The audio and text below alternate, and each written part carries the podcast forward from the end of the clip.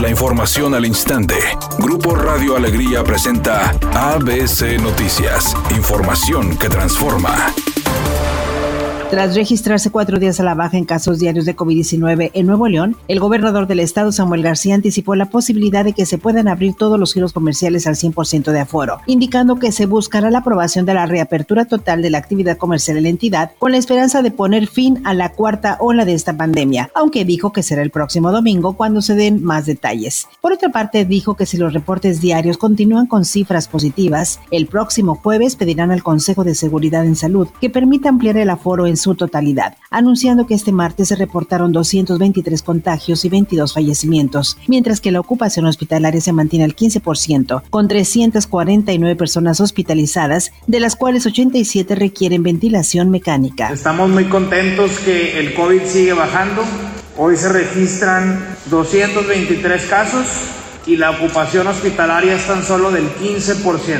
Si todo continúa con esa tendencia, este jueves estaremos pidiendo al Comité de Salud que nos permita el día domingo llegar a la reapertura total 100% de aforo y reactivarnos de una vez por todas, declarando así la salida de la cuarta ola del COVID. Finalmente, el mandatario estatal insistió en que se sigan manteniendo las medidas y protocolos de seguridad sanitaria, así como el cumplimiento de la población con los refuerzos de las vacunas contra este virus la Cámara de Diputados aprobó por unanimidad reformas a la Ley General de Derechos Lingüísticos de los Pueblos Indígenas a fin de preservar las 68 lenguas indígenas e incorporarlas en la educación, la ciencia y la tecnología. La diputada María Eugenia Hernández Pérez, promotora de dicha iniciativa, puntualizó. Toda vez que se establecerá una interacción creadora con los conocimientos tradicionales de los pueblos indígenas, que como se ha demostrado son portadores de saberes de diversas materias como como la medicina, los minerales, la biología, los ecosistemas, etc.